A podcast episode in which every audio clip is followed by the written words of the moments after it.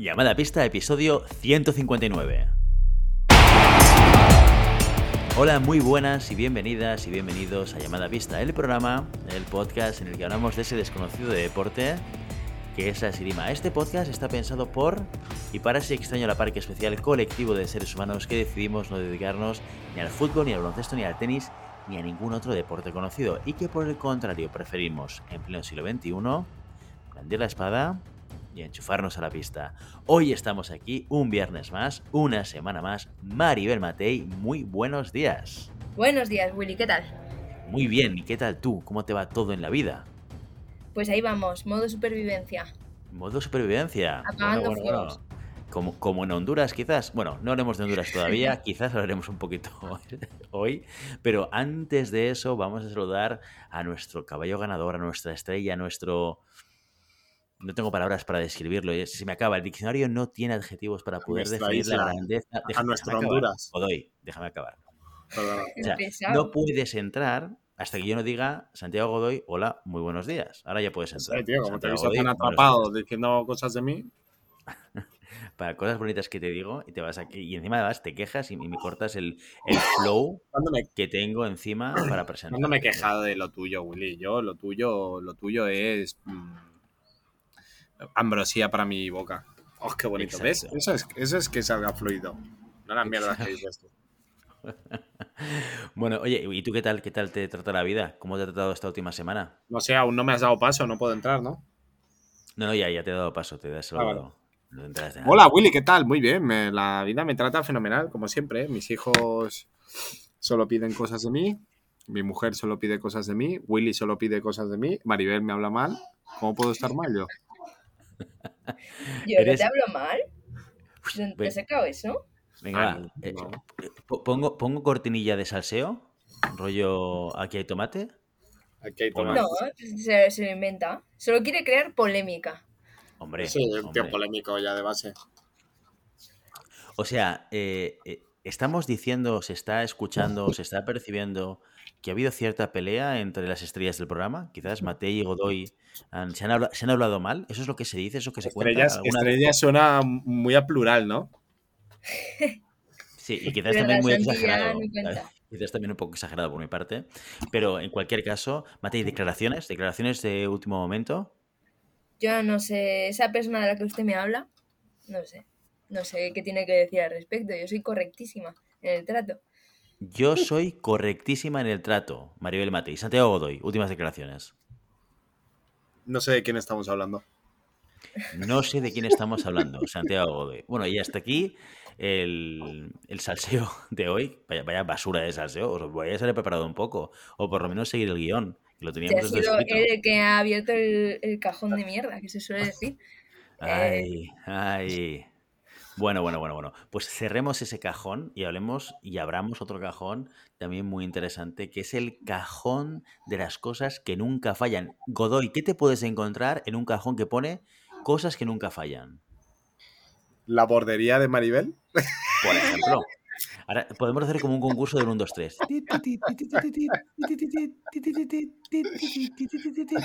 ¿Alguna cosa más, Santi? Luego que si yo hablo mal de él, sí, sí. Guár- Guárdatela, Matei, guárdatela para luego. Me la guardo. Eh, no sé, entiendo que es algo del, del mundo de la esgrima, ¿no? Ah, ah, t- t- ¿Tú te has tomado la pastilla esta mañana antes de.? No, joder, de estoy programa, no? alargarlo un poco más. Los NEPs, Willy, los NEPs, que no van a fallar. Los Menos, NEPs. menos mal, Godoy, tío, de verdad, ¿cómo estás hoy, eh? ¿Cómo estás hoy? Oye, Pues sí. tengo una semana un poco girada, ya te lo digo. Estoy un poco, como dicen mis alumnos, mm, estoy un poco hater. Estás en el mundo del revés, como la gente de Stranger Things. Bueno, pues eh, efectivamente en ese cajón de las cosas que nunca fallan, nos vamos a encontrar, según Godoy, la bordería de Matei, que esto, pues que, sabe- que sabemos y conocemos la candidez y dulzura de Matei, sabemos que esto no es así, pero bueno. Eh, aparte de eso, justo en el lado de la derecha de la bordería de Matei, nos vamos a encontrar una bolsita con tornillos. Te parecerán tornillos cuando los veas a la distancia, pero cuando te acerques te darás cuenta de que, de que no son tornillos normales, que están hechos de una manera muy especial, que incluso el destornillador entra por un, por un lado y por el otro, que esto en un tornillo estándar no va a pasar. Pues son los Guau. NEPs, los tornillos para florete y para espada, que nunca te van a fallar porque mantienen la punta en su sitio durante un asalto, una competición, incluso, dicen algunos, durante toda una temporada completa. Así que ya lo sabes, si tú no sabes lo que son los NEPs, quiere decir que te has perdido quizás los últimos ciento y pico episodios que hemos hablado de esto, que también, oye, que hemos hablado mucho. Cada día hablamos, cada semana hablamos de esto. Así que ponte un poco las pilas. Y lo segundo, cómpralos.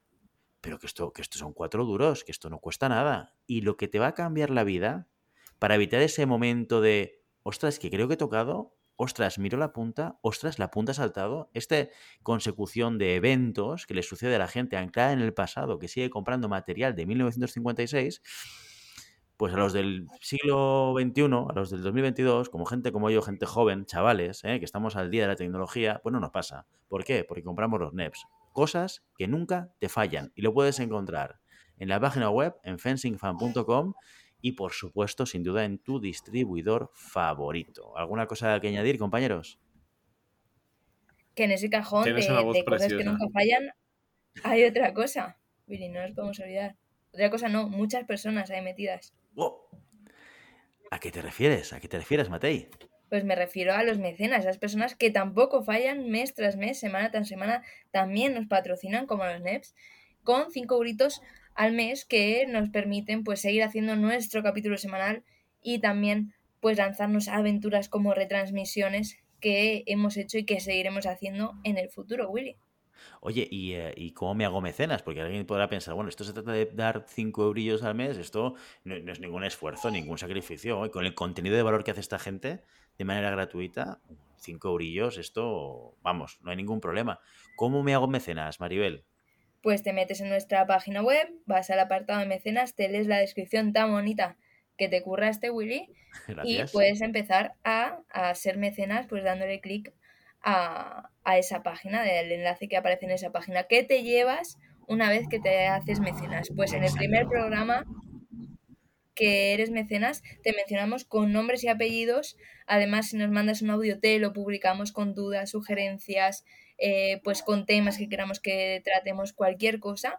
Y además, si estás por Madrid, que ya sabemos que este final de temporada hay mucha competición, pues te puedo invitar a una cerveza, una Coca-Colilla, pues no todo va a ser alcohol, ¿sabes? Pues lo que tú quieras. Muy bien. Oye, esta es la Maribel 2.0, vegana y, eh, Claro. y abstemia, ¿eh? Muy bien, Abstemia. Maribel, ¿eh? Si yo no puedo tomar cerveza, el resto tampoco, ¿eh? Hostia, Pero es, es- es la Maribel, si yo estoy jodida, tú también. Sería un poco el, el subtítulo. Bueno, bueno, oye, pero todo sea por la salud de, de- de todo el mundo, que siempre aquí cerveza por aquí, cerveza por allá. No hace falta, puede ser agua, agua con gas, Coca-Cola. Bueno, no sé si es mejor la cerveza o Coca-Cola a nivel de salud, ¿eh? Pero bueno, lo, lo que haga falta, lo que haga falta. Ahí está Maribel Matei para invitarte a lo que haga falta. Oye, pues hablando de mecenas, tengo noticias para vosotros, eh, Matei y Godoy. Y es que hemos recibido un mensaje de una de nuestras mecenas, de Rebeca, Oh, que nos ha sugerido un par de temas para tratar en futuros podcasts, ¿vale? Eh, que son temas que ya, que ya habíamos tocado como idea nosotros en, nuestros, en nuestras planificaciones de temporada, donde hacemos una lista de temas y luego nos saltamos por la torera. Eh, y, y es hablar de eh, la esgrima en el cine y o u la esgrima en eh, la literatura, en los libros, o los libros sobre esgrima, mejor dicho. O sea que ahí queda el tema que nos eh, recomienda Rebeca y creo que oye, hombre, es, es algún tema que deberíamos la, tocar la esgrima y el, el cine hay que acotar. La esgrima y el cine hay que acotarlo un poco porque, claro, ¿qué tipo de esgrima y qué cine? ¿Sabes? Ah, no es lo mismo Star Mm. Wars que La. Princesa Prometida Todo. que Conan el Bárbaro. Si nuestros mecenas no lo piden, tenemos que darles todo, Santi. Eso es así. No, pero la acotamos nosotros. yo- Hombre, yo entiendo que para, para hablar de, de la esgrima en el cine, pues Conan el Bárbaro me parece que está muy alejado. Y Star Wars también me parece que está muy alejado. En cambio, Hombre, El duelista me parece una película muy acertada. O El Conde de La Montecristo. Prometida, o El Conde de Montecristo, o Los Tres Mosqueteros, o Los Ahora van a Mosqueteros. estrenar una en España, ojo, cuidado, que creo que se llama El Filo, o algo así, que sobre eh, dos esgrimistas, o sea, de verdad, esgrima deportiva, rusas, eh, supuestamente basadas en hechos re- reales, dos sablistas rusas, que eh, compitieron entre ellas para entrar al equipo ruso, pero a muerte, o sea, se llevan a matar, y luego al final se hacen compañeras y se ayudan a una muy joven, otra muy mayor, que están peleando ahí por el último sitio en el equipo y al final se hacen compañeras y entran juntas. Se estrena en Oh, julio, bonito. Eh, entonces pues por si queréis verla también, pues, Pues, ahí está. Yo yo he recibido publicidad de esta película y me apetece verla, también. porque yo leyendo el- la sinopsis pensaba, ¿y quiénes serán? O sea, ¿en qué Claro. estará basado? O sea, Yo he ¿quiénes hecho ahí mi research, cuando salga la ¿Sí? película ya, ya lo diré. Vale, ¿Quién vale, creo perfecto. yo que es? Oye, pues est- está bien, está bien. A mí, a mí mira, me, me gusta y me interesa que, que hayan películas de este estilo de, de, de- de esgrima deportiva o de historia de la esgrima deportiva. Está muy chulo. Mira, justo antes de empezar a grabar, Santi, y hablando de este tema con Maribel, recordábamos el libro de, de Ricardo Cohen. Rica- Ricardo Cohen. De Ricardo Cohen. De Richard, de Richard Cohen. Blandir Sí, la sí. espada. Es un. Bueno, está bien. Como divulgativo está bastante bien. Está- Ahora- y es, es entretenido, es un libro entretenido, Sí. que lo lees bien del tirón. Es- Es- Sí, es más ver, de tirón. Es más de chascarrillos que otra cosa. No, pero es verdad que está, está interesante. Hay cosas que cuenta que están interesantes. Ya digo que yo me lo estoy leyendo en inglés, en la décima edi- edición, y el prefacio de la décima edición es muy curioso.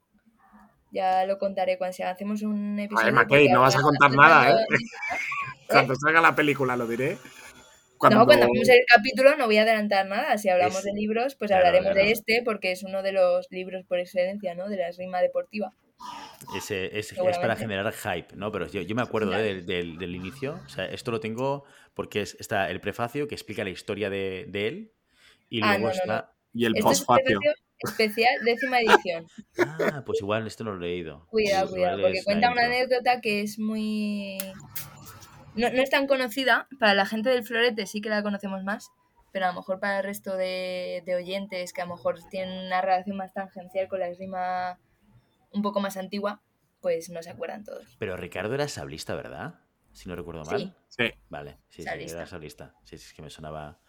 Pues Vale. habla de una anécdota entre dos italianos, que algunos ya sabrán... Solo con decir que es una anécdota entre dos italianos, No hagas spoiler, no hagas spoiler, no hagas muchos spoiler. ya sabrán lo que es, otros no, y ya lo Y si queréis saberlo, en el episodio 160 y... No sé, no, igual, no, no sé. o igual en la 200, tem- en el 200. O en la temporada 5. A lo mejor esto es para la temporada 5, ¿eh? porque la temporada 4 estamos ya en junio, ¿eh? que esto nos quedan dos telediarios para acabar. Bueno, oye, vamos a seguir avanzando. Que- Queda este tema. Rebeca, muchísimas gracias por enviarnos este, este mensaje. Ya lo sabéis, os podéis poner en contacto con nosotros, lo decimos siempre a través de la página web, como ha hecho Rebeca, para eh, pues recomendarnos o pedirnos temas o lo que haga falta, o para decir que os encanta Godoy, que os cae genial María Otra, otra peli o- muy buena es La Máscara del Zorro. la máscara de zorro, efectivamente. Sí, ¿Estamos haciendo ahora un podcast sobre, películas o no? Porque es que ahora yo estoy perdido con la temática de hoy. No sé, no, no sé, no sé. Yo, este, yo, hay que preparárselo bien, este hay que preparárselo bien, Willy. Con efecto de sonido. yo y es que no puedo, yo, yo es que no puedo, si no está en el guion no puedo seguir. Porque no. Sí, sí, ya, ya sabemos tus limitaciones en, en- en términos de creatividad e improvisación. Bueno, oye, os lanzo otro mensajito que también hemos recibido. Este es de, de hace ya unos días, eh, de nuestros eh, compañeros de We Are El Gato. eh, que nos decían lo siguiente, os voy a lanzar la pregunta y vosotros me contáis eh, vuestras opiniones. Dice, chicos, os propongo temas candentes. Número uno, ¿por qué ha pasado el criterium de 700 inscripciones que esperaban a 250? Entonces, yo cuando recibí este mensaje, eh, como ya sabéis que de los tres soy el que menos estoy metido en la esgrima, aparte de intentar coger una espada y subir una pista de vez en cuando, claro, mi primera pregunta fue, ¿qué es esto del criterium?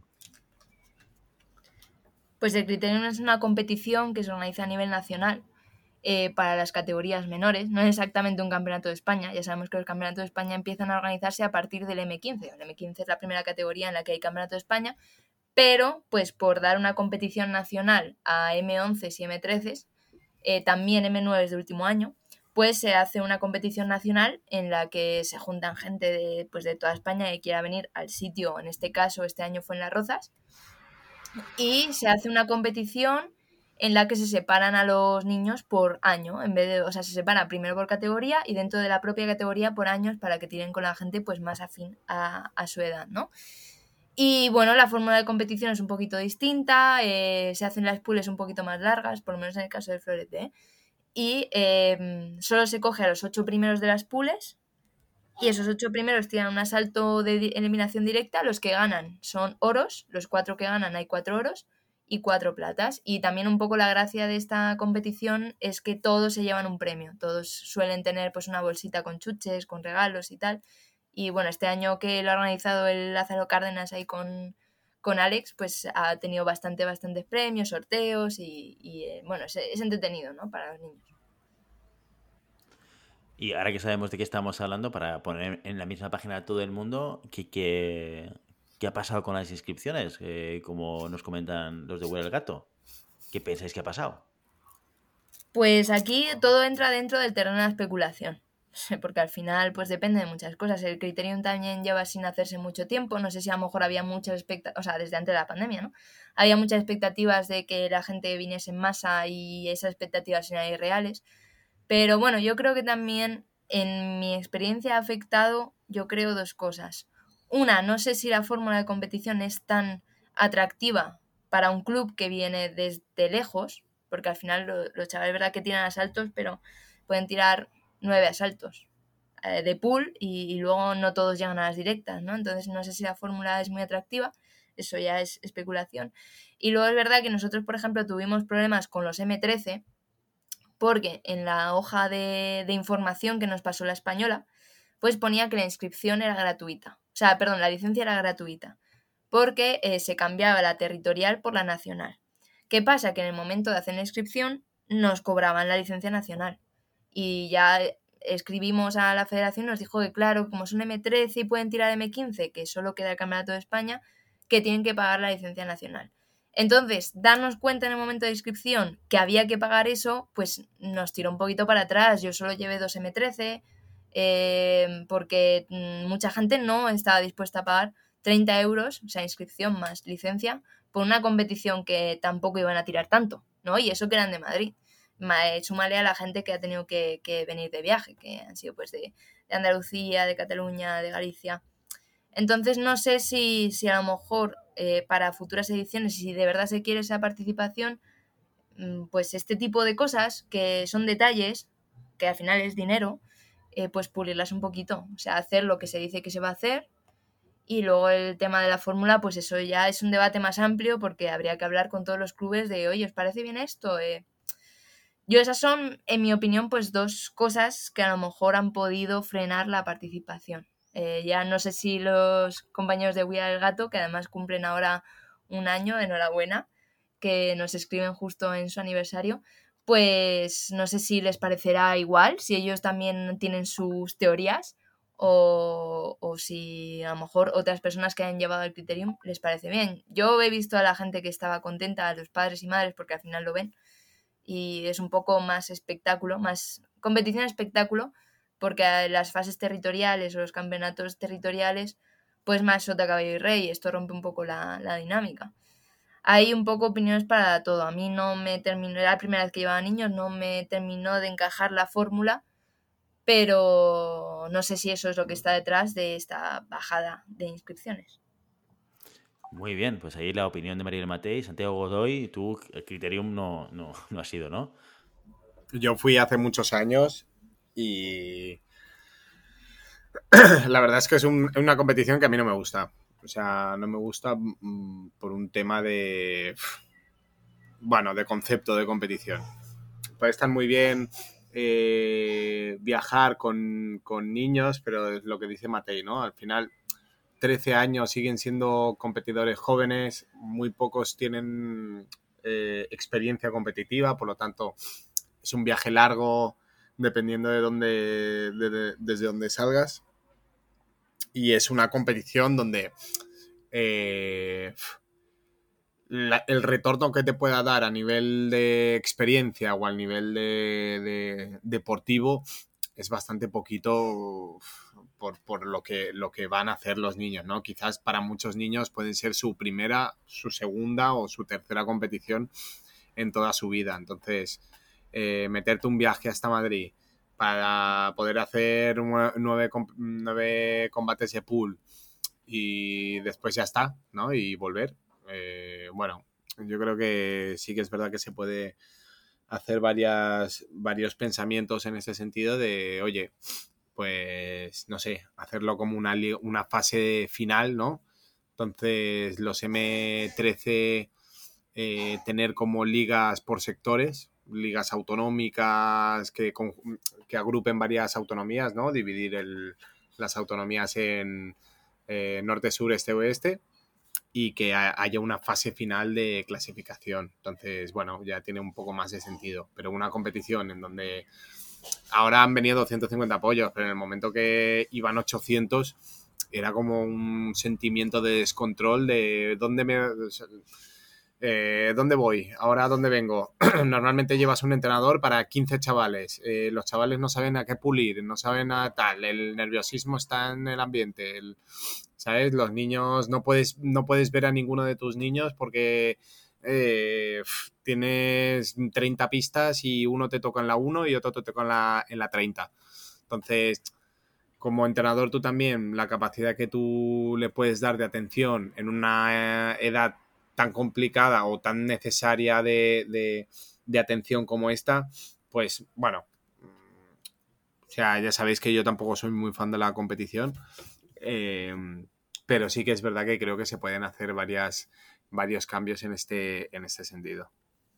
Incluso con, con tan poca gente, entre comillas, porque 250 personas pues es gente, había esa sensación de descontrol, ¿eh? Y no, no, es una cosa de organización, es una cosa pues de la fórmula, de, cómo se hace, ¿eh? O sea, esto en cualquier organización habría pasado. Porque tienes una pool de 10, lo quieres sacar más o menos rápido, pones tres árbitros para una pool, eh, cada uno apunta, o sea, al final había un descontrol de ya no sé ni dónde están mis niños, ni cuántos asaltos llevan, ni cuánto les queda, más luego esperar a ver si sale o no, porque yo sé en una competición normal por victorias si vas a pasar. En general, en estas competiciones además pasan todos la pool. En M13 ya no, pero en M11 sí, en las territoriales, digo. Entonces estaban todo el rato, pero voy a pasar, pero voy a pasar, y al final se hace tan largo que, es un poco como, bueno, es que si encima pasa ahora tiene que tirar un asalto a 10 y ya está. O sea, tampoco te esperes que vayas a tirar más. Eh, es un poco jaleo, es un poco jaleo y, y, me parece para un M11, a lo mejor los M13 que mm, han tirado un poquito más, que ya saben lo que es no pasar una pool, tal, para un M11 es raro para ellos es raro. Y para un M9, metían M9 desde el último año también. Yo en el club lo que hago es, em, para estas categorías, em, no, pongo victoria-derrota. Lo que hago son eh, asaltos por tiempo sin límite de tocados. Entonces ya la importancia de he ganado tantos o he perdido tantos desaparece y empieza a aparecer el, el he metido tantos tocados. Entonces, em, eso es, más vendible y más pasable para un niño el haber metido tantos tocados que no el he perdido todo, ¿no? Porque el he perdido todo, pues quizás lo has perdido todo 5-4 y la sensación es que eres un perdedor, ¿no? Pero si dices, ostras, el que ha ganado todo ha hecho 5 combates a 5, tiene 25 puntos y yo tengo 20 porque todos los que he perdido los he perdido a 4. Pues 25 a 20 ya no es una diferencia tan grande, ¿no? O, conceptualmente es, es, diferente. Entonces, en este sentido, yo creo que eh, en estas categorías mm, obviaría la victoria-derrota y haría todo por tocados. Entonces, si quieres hacer megapules a tiempo corrido y donde importen los tocados que dan y no las victorias que hagan, creo que a nivel de conceptual y sobre todo para los padres, ¿no? Hacer un ranking general del niño que ha hecho más tocados eh, es mucho más, más cómodo de llevar. Yo, ojo, no, yo no estoy en contra de victorias derrotas. O sea, a mí me parece que, que no tiene que, o sea, precisamente lo que tiene que ser es tú transmitirle que no es un drama perder un asalto. O sea, lo has hecho bien, ya está, centrarse en lo que hemos hecho y ya está. No, no es eso lo que critico, las victorias y las derrotas, sino que había tal caos que no sabían con quién habían tirado. que hay, un fallo en la pool y ya eh, con quién em, eh, este asalto no sé qué resultado ha tenido. Y le preguntas al niño y dices, si no sé con quién he tirado. Si hay nueve pollos. Es que no lo sé. Entonces, eh, ese caos sí que genera un... O sea, es caótico para ellos, es caótico para los entrenadores, es caótico para el directorio, es caótico para los árbitros. Entonces, una competición al uso no es tan caos incluso aunque haya victorias y derrotas y tengas que hacer, o sea, no, no digo que lo que dices no sea una fórmula que se pueda utilizar, yo no ni estoy a favor ni en contra. Eh, yo sí que hago victorias, derrotas, o sea, si has perdido no pasa nada, tienes que aceptar también que has perdido. O sea, por el, con los M9 no hago pules, por eso, porque aún no, no tienen tanto este. Entonces, bueno, pero con los M9 sí, oye, pues se va a hacer. Eh, luego compiten los territoriales y ven la derrota como algo normal. Bueno, pues he perdido uno y he ganado tres. Vale, pues ya está. Entonces, eso no, no es tan relevante como la fórmula en sí, que es, a mí me parece un poco obtusa. Entonces, a mí tampoco me ha llegado a cuadrar el criterium como fórmula. A lo mejor por eso la gente no va tanto, porque no, eh, no me cuadra mucho. Encima es la final de temporada, ya todos los territoriales que han tenido que tirar, si los han tirado, pues ya está. Eh, no sé, yo la verdad es que los niños tampoco les vi tan una ilusión bárbara. Eh, y, les he visto competir antes y, tampoco. Entonces, no sé, habría que dar una vuelta a cómo está planteada la, competición esta para ser lo que, lo que puede llegar a ser, que, que, me parece una cosa muy chula, que es juntar niños de toda España para que tiren, porque cada uno tenemos una forma de enseñar, cada uno tiene una forma de tirar y cuanta más variedad mejor pero mm, a lo mejor la fórmula no favorece eso. Bueno, pues aquí las opiniones de llamada a pista, ya veis que nos lanzáis un tema y sea polémico o no, aquí damos la opinión como tiene que ser, cada uno con, su opinión y con su propia experiencia. Eh, pero ya dicho esto, vamos a seguir avanzando, compañeros y compañeras, y vámonos a dar actualidad, porque han pasado muchas cosas este fin de semana, han empezado ya los campeonatos regionales y de eso os queremos hablar en las noticias de la semana.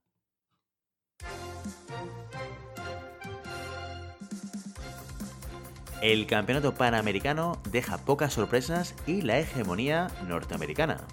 El torneo zonal volvía a disputarse después de tres años de parón por la pandemia y a pesar de este gran periodo de tiempo de ausencia, los resultados de Asunción no variaron mucho de lo que vimos en 2019 en Toronto y tampoco se desviaron de lo esperado. En sable, Mariel con Mariel Zaun retirada, Anne Stone no encontró grandes problemas con alzarse con el oro. Su asalto más igualado fue el de 8 ante la argentina Belén Pérez Maurice, por 15-12. Ni antes ni después se vería en mayor aprieto, ni siquiera en la final ante Gabriela Page, que terminó 15-11. La canadiense sí tuvo que sufrir un poco en su camino, especialmente ante la cubana Ladies Veranes en 16 y la estadounidense Tarkovsky en 8. Los bronces fueron uno para la venezolana Shia Rodríguez, quien mantuvo el número 3 toda la competición, y otro para la canadiense Madison Turgut, quien dio la sorpresa derrotando a la número 1 de la competición, la mexicana Natalia Botero. El podio por equipo sería muy parecido a individual, oro para Estados Unidos, plata para Canadá y el bronce para Brasil, que derrotó por un solo tocado a la Venezuela de Rodríguez en el tercer y cuarto puesto. La competición masculina fue dominio estadounidense, pues aún más, eh, aún más que la femenina. Los tres primeros puestos fueron para el país de las barras y las estrellas, con el oro para Daryl Homer, la plata para Eli Derwis y uno de los bronces para Andrew Mankiewicz. El último metal se fue para Argentina en el cuello de Pascual Ditela. Por equipos, Estados Unidos también lograría subirse al cajón más alto, seguidos de Canadá y de Colombia, quien estuvo cerca de dar un susto a los estadounidenses en semifinales. El florete dio también alguna sorpresa. La primera fue la plata de Lee Kiefer, la campeona olímpica, clara favorita al título, fue derrotada en la final ante la canadiense Eleanor Harvey por un 15-11. Los bronces cayeron también del lado norteamericano, uno para la estadounidense Jacqueline Dubrovich y otro para la tiradora de 16 años de Canadá Jessica Wu. En la competición masculina, Alexander Masiaras encontró el oro tras más de dos años sin subirse a un podio internacional. El estadounidense sufría en semifinales ante su compañero Geren Minhard, al que derrotó 15-14, y también en la final contra el canadiense Maximilian Van Haster, con quien terminó 15-13. El otro bronce fue para Nick Itkin, quien llegaba con el número uno y no pudo defenderlo en la semifinal. Fuera de los cajones se quedaron nombres tan destacados como Chase Emmer, el joven revelación de la temporada, Diego Cervantes, olímpico en Tokio, o Guillermo Toldo, subcampeón de la última edición. Por equipos, Canadá derrotó a Estados Unidos en la final femenina y al revés en la masculina. Los terceros puestos fueron para la Chile de Inostroza y Prestakis y para la Brasil de Toldo.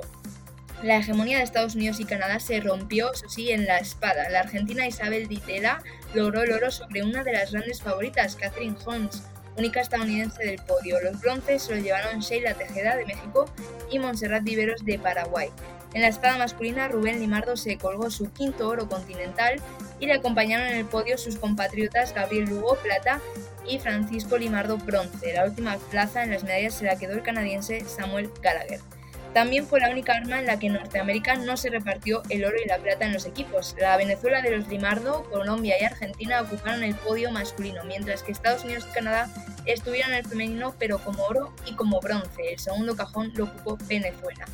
A pesar de la espada, el medallero termina con estadounidenses y canadienses en primer y segundo lugar con 15 y 11 metales respectivamente.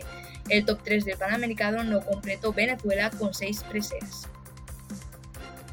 Los torneos nacionales ocupan las próximas citas del calendario internacional y la categoría veterana, el nacional.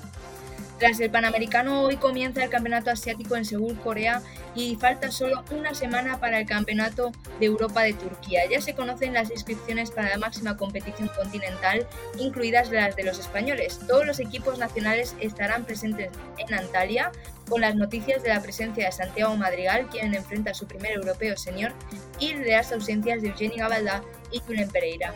Estos huecos no serán los únicos en el Campeonato de Europa. Esta semana se ha conocido la baja de Manon Brunet, número uno del mundo, que se perderá lo que queda de temporada para someterse a una operación en su hombro. Tampoco estará en Turquía una de las revelaciones de la temporada, el francés Nelson López Courtier, que anunció que una rotura muscular le impedirá competir en la cita continental aunque espera poder participar en el Campeonato del Mundo. También se conocen ya los españoles que participarán en los Juegos Mediterráneos que, se disputarán en Argelia a principios de julio. Araceli Navarro, Lucía Martín Portugués, Iñaki Bravo, Ángel Fabregat, Sara Fernández, Teresa Díaz y Carlos Llavador han sido los seleccionados para viajar a Orán y disputar esta competición no oficial del circuito internacional. Mientras en España este fin de semana se celebra la Copa de la Asociación Española de Veteranos de Esgrima. La EVE ha elegido para su gran torneo nacional la sede de la Federación Madrileña de Esgrima en Rivas hacia Madrid, donde veteranos y veteranas a las seis armas se congregarán el sábado. Este torneo es la antesala del Campeonato de España Veteranos que se celebrará el siguiente fin de semana en el Centro Deportivo Ciudad de los Poetas de Madrid. Pirri habla sobre Julen Pereira para Radiomarca. El presidente de la Federación Española de Esgrima fue preguntado por la participación del espadista en Supervivientes. Pirri admite que se enteró de la presencia de Julen en Honduras una semana antes de que viajara y que le sorprendió teniendo en cuenta el punto de la temporada en el que se encontraba con el europeo y el mundial a la vuelta de la esquina. El presidente también declaró que no le van a echar pero que depende de él. Dice que está maltratando su cuerpo, perdiendo masa muscular y también perdiendo lugares en el ranking internacional, del que ha pasado cerca de estar en el grupo de exentos a caer por debajo de los 100 primeros. Pirri terminó su intervención, intervención diciendo que el madrileño tendrá que demostrar sus ganas y motivación para regresar al equipo y llegar a París, un objetivo que la federación sigue teniendo, pero que el presidente duda que esté en la cabeza de Julen. Y ya hasta aquí las noticias de la semana. Bueno, pues antes de hablar de Julen Pereira y los comentarios de Pierre, oye, qué ilusión me hace que eh, la competición eh, de los Juegos Mediterráneos se haga en Orán, ciudad que, como sabéis, y si no sabéis os lo digo ahora, en la que he tenido el placer de vivir durante un año y medio. Conozco bastante bien la ciudad de Orán, en Argelia. pues ya puedes hablar con los españoles para decirles sitios... Sí, sí, sí. sitios chulos. Eh, es Argelia. Entonces, bueno. Bueno, eh, pero está en la parte chula. Sí, sí, es que, bueno, eh, no sé qué decirte. Bueno, dicho esto, además estaba pensando, ¿y dónde está esa competición? ¿no? ¿En, qué sitio lo harán? No se me ocurre dónde puede ser. Pero bueno, nada, que me, ha hecho mucha ilusión. Me ha hecho mucha ilusión escuchar, escuchar que esto se va a hacer en, la ciudad de Orán. Y, y, oye, con respecto a lo que ha dicho Pirri en Radio Marca, yo hace muy poquito eh, veía publicaciones del Instagram de Julen Pereira diciendo todo lo contrario. Bueno, todo lo contrario. Diciendo que Julen sigue teniendo en la cabeza y sigue teniendo como objetivo estar en París. Literalmente. O sea, ha sido muy explícito en que, en que su objetivo cuando vuelva de Honduras va a ser prepararse para ir a París. Con lo cual, bueno, ya veremos a ver cómo acaba este pequeño culebrón entre la Federación y Julen Pereira. Hay que recordar que la clasificación empieza el año que viene. O sea que tiene, tiene tiempo para volver a ponerse a tono y sí que es verdad que está perdiendo un tiempo eh, valioso, ¿no? En, en, tema de experiencia, en tema de volver a coger eh, la sensación de la pista después de sus lesiones más recientes y sobre todo eh, el buen momento que estaba cogiendo el equipo de espada masculina, ¿no? Que se ve un poco truncado, bueno, por la desaparición de Julen, por la lesión de Eugenie y que ha obligado a Ángel, ¿no? A, reestructurar de cero con gente muy joven el, el equipo absoluto. Bueno, ya veremos lo que pasa, pero de, haber tiempo uh, lo hay. Pero es un poco lo que decía Mate en la, en la, en la noticia y es que no solamente es una cuestión de, del tiempo que ha perdido, la experiencia que ha perdido en estas últimas competiciones, pero si has visto imágenes de Honduras, habrás visto cómo está Julián Pereira físicamente. Es que el golpe o, o digamos, la agresividad eh, hacia el cuerpo que tiene una experiencia como la de supervivientes es muy heavy, ¿eh? Es sí, muy heavy.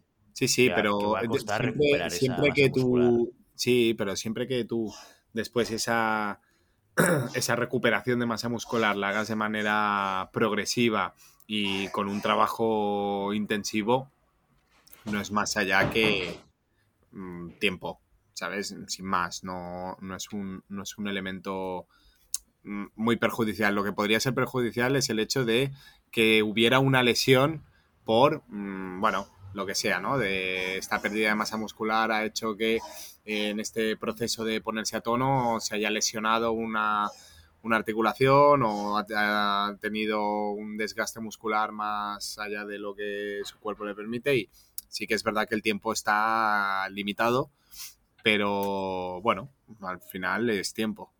O sea, no, no estoy ni a favor ni en contra. Al, al, final, piensa que los Juegos Olímpicos son en 2024. O sea, de aquí dos años justos. Entonces, hay tiempo. Son... Yo solo voy a poner el caso de, de Olga Harlan. Eh, bueno, todos las conocéis, Harlan, número uno del mundo. Antes de Tokio, indiscutible. Bueno, y después de Tokio, justo después de Tokio, sigue siendo número uno. Se fue por, iniciativa propia sin, sin dejar de entrenar. O sea, se fue de la competición internacional seis meses, eso se ha prorrogado un poquito más. Eh, y, ahora está fuera de los podios. Y era número uno indiscutible, que ganaba todo. Eh, una persona así a lo mejor se lo puede permitir. Cuando Julens se va para ir a Supervivientes, le costaba, le estaba costando entrar en tablón de 64. Con tablón de 64 no entras a unos Juegos Olímpicos. Entonces, eh, a mí me parece muy bien eh, su decisión, si es su decisión vital, pero decir que tu objetivo es ir a París 2024 me suena un poco como, sí, y el mío también. O sea, yo si pudiese también iría a París 2024. Eh, ojalá vuelva y vuelva mucho más fuerte. No, o sea, ojalá, yo le deseo todo mejor y ojalá esté en París 2024 y ojalá esté el equipo. Pero el daño que yo creo que se ha hecho en, esta, en este tiempo que está fuera, ya no es solo físico, ya no es solo tal, ya no es solo experiencia, es que en el terreno internacional cuando faltas, te comen. Y te comen porque bajas en el ranking. Y bajar en el ranking significa comerte las pules, comerte las pules con gente más complicada, eh, que el tablón te sea más complicado y que te cueste más llegar a un tablón de 64 que antes ya te costaba llegar, porque encima la espada es hiper competitiva. Entonces, mientras el resto eh, está a full, porque es verdad que a París quedan dos años, pero el proceso de clasificatorio, si no hay pandemia entre medias, se hace muy corto, porque eh, si dices un año, es un año de clasificación, sí, ¿cuántas pruebas hay? Hay que hay seis pruebas, siete pruebas. Es que si llegas mal a la primera, ya es una oportunidad menos. Entonces tienes que hacer cinco buenas. Eh, a mí me parece un poco pues decirlo, sí, tu objetivo es París, claro. Es que tú has llegado al programa como superdeportista de élite, que vas a decir que no quieres estar en París. Entonces, me parece más publicidad que otra cosa. Ojalá no lo sea, ojalá se, se ponga las pilas y empiece el periodo olímpico a tope con el equipo y a nivel individual, pero me parece muy complicado viendo cómo funciona el terreno internacional eh, hiper competitivo, que en cuanto te vas una competición te comen eh, la tostada, pues perderte, como se pierde, un europeo, un mundial, se ha perdido ya Copas del Mundo, eh, pues es solo el ritmo competitivo del internacional ya cuesta. Pero bueno, como dice Pirri, que vuelva, que lo demuestre, y si lo demuestra, pues ahí está, su plaza es suya. Lo que está claro es que será un retazo y, eh, y que le hace empezar la próxima temporada varias casillas por debajo. O sea, tendrá que hacer un esfuerzo suplementario, tendrá que, bueno, estar especialmente inspirado. Bueno, a lo mejor la experiencia de Honduras le aporta en positivo, no lo sé. Pero bueno, en cualquier Es que es caso... estar meses sin tocar punta, ¿eh? Sí, no, yo creo que la- la- el ejemplo que has puesto de Harlan, y creo que es, que es muy, muy claro, ¿no? Muy evidente. ¿Qué es lo que te pasa cuando estás? Y además estás a un nivel que, o sea, Julen Pereira es un tirador buenísimo, nos encanta como espadista, pero es que Olga Harlan era indiscutible. O sea, la temporada que tuvo antes de ir a Tokio era intocable esta chica. O sea, iba, subía a los podios al oro y parecía, hablábamos de aquí, aquí en este programa hablábamos de ella cada vez que había una Copa del Mundo o un Grand Prix. Y es que ca- casi, mm, casi era impensable que Olga Harlan no tuviese ese oro. ¿Me explico? Y que se marcha unos meses y no a una experiencia tan dura como la, es, la que es estar en Honduras. Y, y la hemos vuelto a ver en competición y, eh, y con una, un resultado pues del, que no estábamos acostumbrados a una, a una tiradora de este nivel, ¿no? O sea que todo esto afecta. Ahora, también es cierto lo que dice Santi, hay tiempo, ¿no? O sea, sí que no hay, no hay mucho tiempo, no es el inicio, no, no- no es que acabe un ciclo olímpico y tengas todos, el, eh, todos los cuatro años, además un ciclo, un ciclo olímpico es más corto y demás. Pero bueno, oye, que hemos visto, también hemos visto a Julen Pereira hacer cosas extraordinarias y cosas no tan extraordinarias. Por lo tanto, a ver qué tal le sale esta jugada y, la, vuelta, la vuelta a las pistas. Lo que está claro, Matei y Godoy, es que lo contaremos aquí. Eso seguro, ¿eh? pase lo que pase. Vuelve a las pistas, no llegue a París, no llegue a París. Lo podremos eh, explicar en, llamada pista. Bueno, dicho todo esto, vamos a ir con el tema del día. Hoy, pues, un capítulo muy largo, ¿eh? Atención, ¿eh? Esto ya sabéis que hay gente que le, encanta, que dice, ¿por qué dura solamente una hora cuando debería ser como la órbita de Endor, que dure cuatro horas? Bueno, no durará cuatro horas este programa, pero un poquito más sí, porque queda el tema del día. Maribel Matei, cuéntanos de qué vamos a hablar hoy en llamada pista. Pues una de las cosas que, que esta temporada, ahora que ya casi la estamos terminando, me ha dado para pensar es eh, los cambios de arma, ¿no? Me explico. Me ha pasado de ahora como entrenadora eh, tener que coger gente de otras armas, pues porque tienen que preparar, eh, ponte un campeonato de España militar, que tienen que tirar mínimos dos armas, o gente que venía de hacer un arma y en mi club solo le puedo ofertar en los horarios que puede, pues otra arma de tener que adaptarles a, a esa nueva situación, ¿no? Y también como tiradora, ahora que estoy tirando también sable, pues también tengo que yo que adaptarme un poquito, a pesar de que el florete y sable tienen muchas similitudes, a un nuevo, a un nuevo concepto, a una nueva arma, ¿no?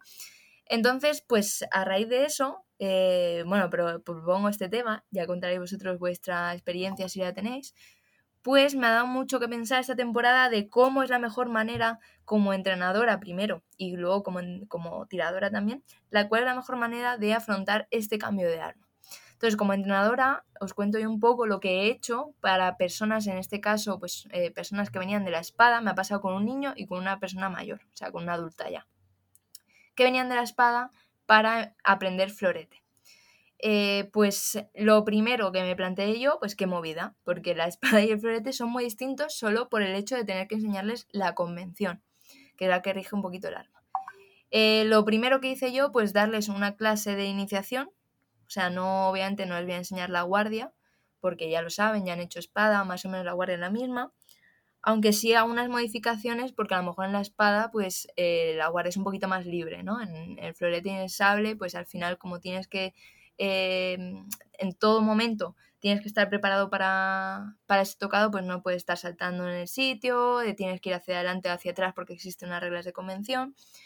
Pues eh, eso sí que cambia un poquito los desplazamientos. Pero lo primero que hice fue una clase de mano para ver un poco, establecer los conceptos básicos del florete y ver también las manías con las que llega cada persona de su arma, que son, por un lado, eh, la técnica y la táctica de su arma, que eso no son manías, eso es que lo han enseñado y se lo han enseñado así porque hacían espada, y también eh, las propias manías personales. Todos tenemos manías personales al tirar, pues meter más la mano, eh, girar la muñeca, pues ese tipo de cosas, eh, terminar con fondo cuando hay que tocar en el sitio, pues esas manías que hay que diferenciarlas un poco de lo que saben del arma. Eh, pues a través de esa aproximación, mi planteamiento fue, vale, tengo esta materia prima, puedo bien empezar de cero, que es algo muy complicado porque el conocimiento adquirido no se puede borrar, empezar de la base, eso seguro, pero intentar utilizar ah, cosas que ya hayan aprendido de otras armas, como puede ser, eh, como venían de la espada, pues el, el hecho de que utilicen la punta, que eso es muy bueno, pues ya no es como el sable que a lo mejor te dan un floretazo, no, bueno, por lo menos el tocado de punta, eh, las guardias, los desplazamientos, eh, aunque tienen que ser más lineales, sí que pueden servir, y a partir de esto, trabajar la base. ¿Qué es lo que más me costó a mí en esa experiencia pues, de entrenadora? Eh, trabajar con gente que, venía de otra arma. En el caso, como venían de la espada, eh, los contraataques, hacían muchísimos contraataques. Sabemos que en Florete, pues, el contraataque tiene su momento y su, lugar, pero seguramente sea mucho menos usual que en la espada. Entonces, empezar simplemente con el círculo táctico básico aplicado a la convención, porque obviamente en la espada también se utiliza el, círculo táctico, pero además le tienes que meter la convención, que es esa serie de normas que les costó un poquito más entender. No en una clase, no en unos desplazamientos, pero sí en eh, un asalto, ¿no? Eh, cuando ahí te sale esa acción refleja o esos instintos de lo que te han enseñado a poner en la pista, pues obviamente cuando llevas poco tiempo en ese cambio de arma, te sigue saliendo la espada, te sigue saliendo el sable por ritmos, eh, por acciones, por donde colocas la punta, eh, porque cierras la parada en vez de hacer para respuesta de tac, pues eh, cierra la línea. Ese tipo de cosas que no son manías, sino que son pequeños aspectos que cambian de un arma a otra. Entonces, por un lado, dejé las manías personales un poco a un lado para trabajar la base, el círculo táctico del florete, que es en este caso mi arma. lo que me di cuenta es que solo con clase y con asaltos no sería suficiente. Los asaltos ayudan mucho porque mucha parte del aprendizaje es por observación y también por repetición. Al final, pues veían que los otros iban hacia adelante, ellos se veían obligados a ir hacia atrás sin poder ir hacia adelante, ¿no? Eh, sin poder hacer este baile que se hace en espada. Pero eh, esto tiene que venir acompañado con un trabajo integral, que es como el que haces con cualquier otro alumno que acaba de empezar, pero además eh, discriminando las cosas que hacen de otras armas. Es decir, tú haces un trabajo de desplazamientos tácticos de florete, tienes que discriminarles de, no, esto aquí en florete no se hace. O mira, la punta mejor aquí porque aquí no tienes que tener miedo de que te toquen en el brazo. Entonces esas pequeñas correcciones se vuelven casi el centro del aprendizaje en esos primeros meses. Después, si son personas que tienen que hacer las dos armas, como estoy hablando, pues el caso de militares, eh, guardias civiles y demás que tienen que tirar dos armas, se vuelve un poquito más complejo, porque pueden asimilar el nuevo arma, pueden asimilar el florete, pero a la vez tienen que seguir teniendo el esquema de la espada porque tienen que seguir tirando esa arma. Puedo decir espada, puedo decir el sable. Entonces, eh, yo creo que hay que hacer un ejercicio, no sé si más gente, oyentes que, estén también enseñando dos armas a la misma persona, eh, me lo pueden decir, de cuadrar esquemas de pensamiento al final, cuando solo has hecho un arma en tu vida, tu esquema de pensamiento está basado en eso. Cuando vas a hacer otro arma, eh, hasta lo más básico lo tienes que pensar, ya no te sale automático. Entonces tienes que intentar integrar conocimientos de tal forma que lo que haya aprendido en florete, eh, pues haya cosas que se queden en el florete y otras que las pueda integrar, porque es en verdad súper beneficioso que puedas integrar conocimientos de florete en espada, de espada en el florete, pues siempre está bien, pero que haya siempre un compartimiento un poquito estanco en lo que se refiere a la táctica y al ritmo de asalto, porque es lo que más difiere, yo creo, entre ambas armas. Después, una vez que se hace esa integración, em, es cambiar el chip en el momento en el que te pones en la pista, ¿no? A mí, ahora ya paso un poco a mi experiencia como tiradora, eh, yo en sable toco de punta hasta, y es verdad que no entreno mucho sable, a lo mejor si entrenase mucho sable no tocaría de punta. Y yo en las clases de mano toco con el filo y con el contrafilo y demás, pero cuando me tocan un asalto sigo tocando de punta. Hasta que eh, ya un momento que entrenando eh, tienes que empezar a pensar cómo estás tocando, cómo quieres tocar, cómo te han enseñado a tocar en esa arma. O sea, son cosas básicas que cuando tú llevas 10 eh, años, estoy hablando del caso de los adultos, o dos años en el caso de los niños, te llevan enseñando eh, un arma, no tienes que pensar. Yo en florete no tengo que pensar que tengo que poner la mano aquí, eh, no tengo que pensar cómo tengo que mover las piernas prácticamente. Entonces, esto cambia de un arma a otra. Entonces, en esos primeros pasos, en mi experiencia personal como tiradora y también lo he visto como entrenadora, tienes que dar consignas muy pequeñas a tu cerebro. De tienes que colocar la mano aquí, aquí. Y eso todo el rato. Tienes que colocar la mano aquí, aquí, aquí, aquí, todo el rato.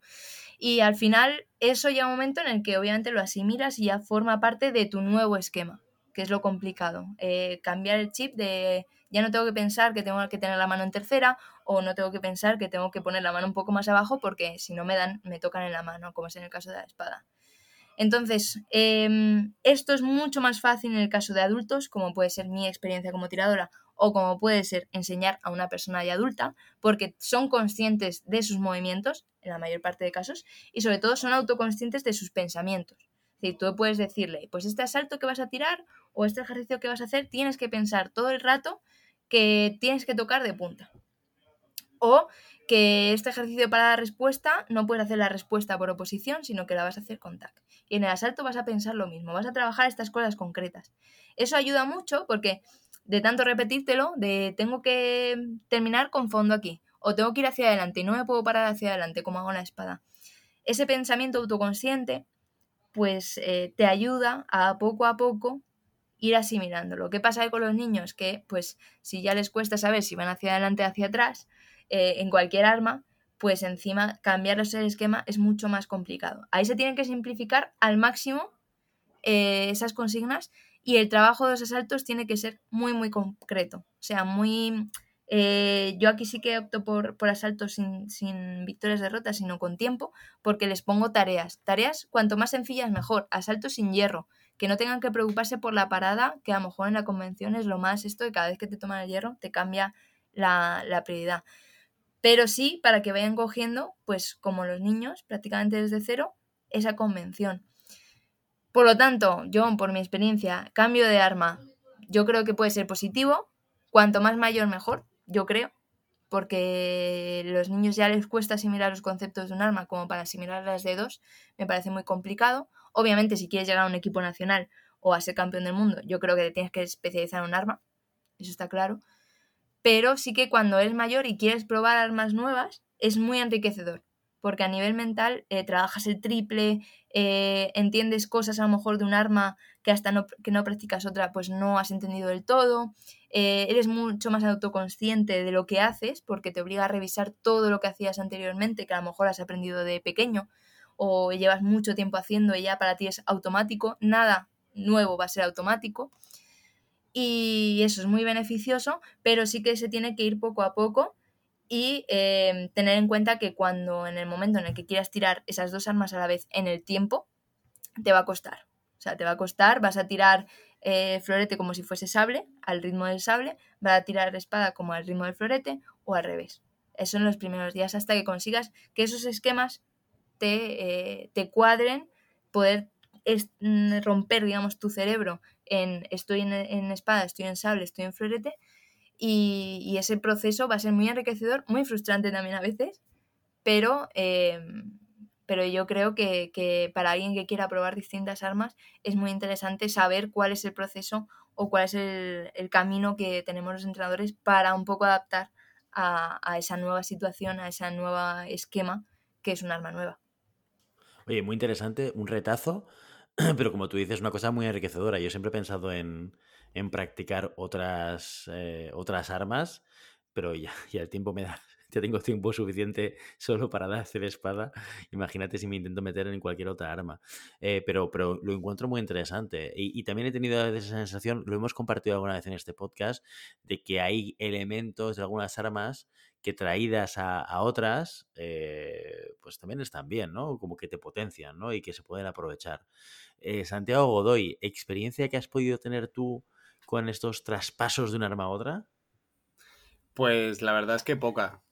La verdad es que me, yo soy entrenador de espada y tirador de espada. No, no he no he tenido la oportunidad de poder trabajar otras armas, aunque realmente en, los cursos de entrenadores y los cursos de maestros eh, no hay una especialización, sino que haces las tres armas.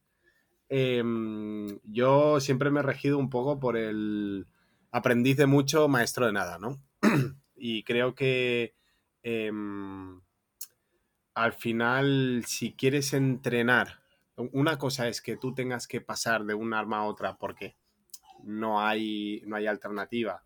Y en ese momento tú lo que haces es lo que ha dicho Matei, ¿no? Es, lo que haces es coger lo aprendido y modificar o coger lo que te funciona e intentar eh, modificar o intentar inculcar nuevos elementos mm, más eh, que, no sean contraproducentes para el arma.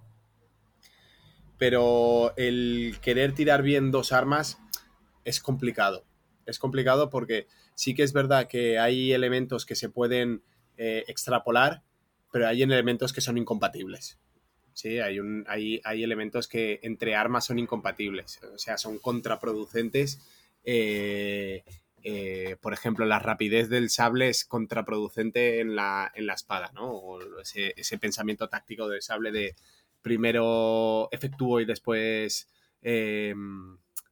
eh, evalúo lo que pasa. En la espada es un proceso mucho más largo que se tiene que hacer durante el tocado, ¿no? Entonces, eh, bueno, sí que es enriquecedor, pero lo veo yo más como una pachanga o como un, eh, bueno, un chascarrillo entre compañeros o una experiencia, sí, más, más que más lúdica festiva que un elemento de entreno de por sí. Eh, también lo ha dicho Maribel, ¿no?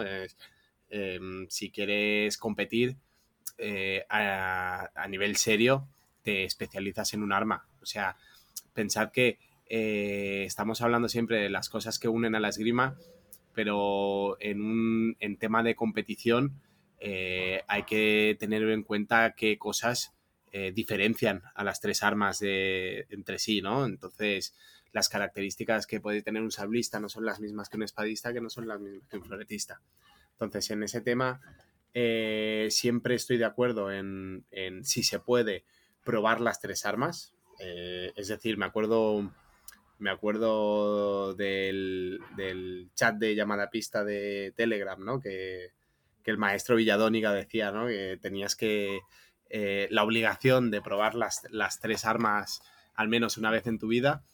Eh, pero sí, en tema de entrenamiento, yo creo que siempre lo estamos comentando, la, especificidad que tienen los entrenamientos ahora, ¿no? o, el detalle que se está llevando a cabo en este momento eh, dentro de los, del desarrollo de los, de los entrenos, tanto en niños como en adultos, que buscas la perfección eh, biomecánica y la perfección táctica dentro de eh, las reglas del juego, querer desarrollar dos, dos paralelas, cuanto menos es complicado. No digo que sea imposible, pero sí que es verdad que tendrás tus limitaciones y tendrás mm, derrapadas eh, porque sacas un contraataque en florete cuando no deberías hacerlo, o sacas una, parada respuesta sin oposición en espada porque piensas en florete, ¿no? Entonces, eh, lo dicho, mm, yo no entrenaría o no, no me veo capaz, no, no que no lo hiciera, ¿eh?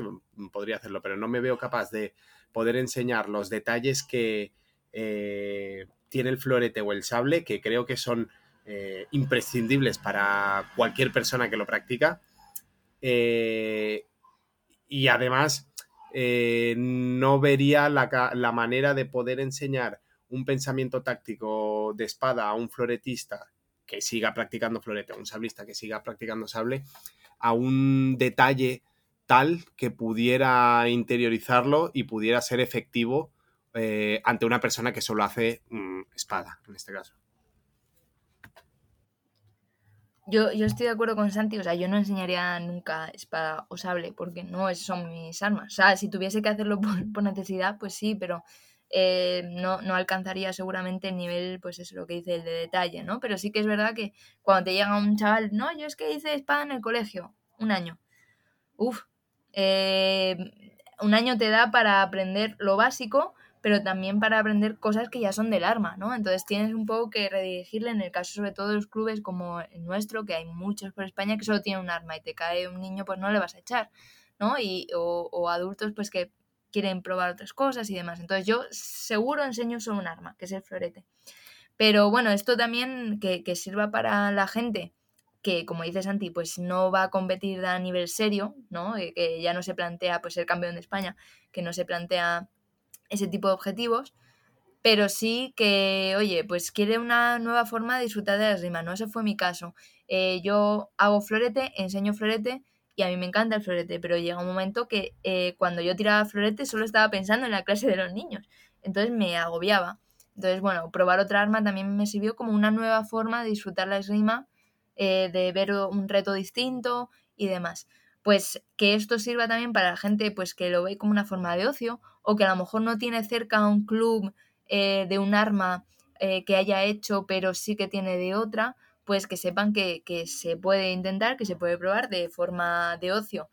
si son niños pequeños, pues al final, aunque sea complicado, pues los esquemas cambian, son mucho más, mucho más plásticos que lo que podemos ser ya los mayores que tenemos el esquema cerrado, ¿no? Un niño pequeño, pues a lo mejor que haya hecho un año o dos de un arma, que lo cambien, si se tira otros siete haciendo de otra, pues no, seguramente termina asimilando exactamente igual que si hubiese empezado de cero, ¿no? Que animar a toda esa gente que a lo mejor está un poquito cortada de, sí, yo es que tengo al lado un club de sable, pero yo hacía florete.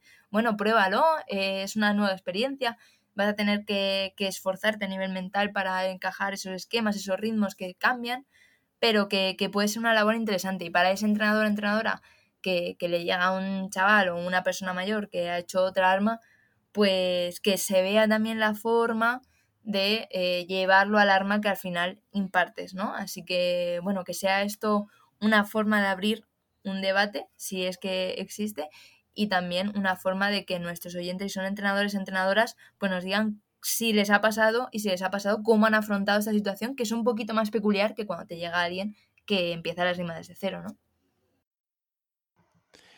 Pues sí, la verdad es que hay que tenerlo todo en cuenta y animar a la gente, como tú dices, Maribel, a probarlo, eh, siempre cuando estés en ese momento de, querer probar cosas diferentes, porque también es verdad lo que comentabais tanto tú como Santi, que, que te puede despistar en un momento determinado, ¿no? Si te quieres dedicar a un arma, dedícate y enfócate, porque ya suficientemente complicado es la esgrima en un arma para que te pongas a intentar dominar el resto de armas, ¿no? Esto es un reto que es, que es enorme, pero como divertimento, como complemento, como maneras de descubrir otras esgrimas, pues eh, es algo que, bueno, eh, todo el mundo puede hacer y que desde aquí animamos a todo el mundo a que lo haga.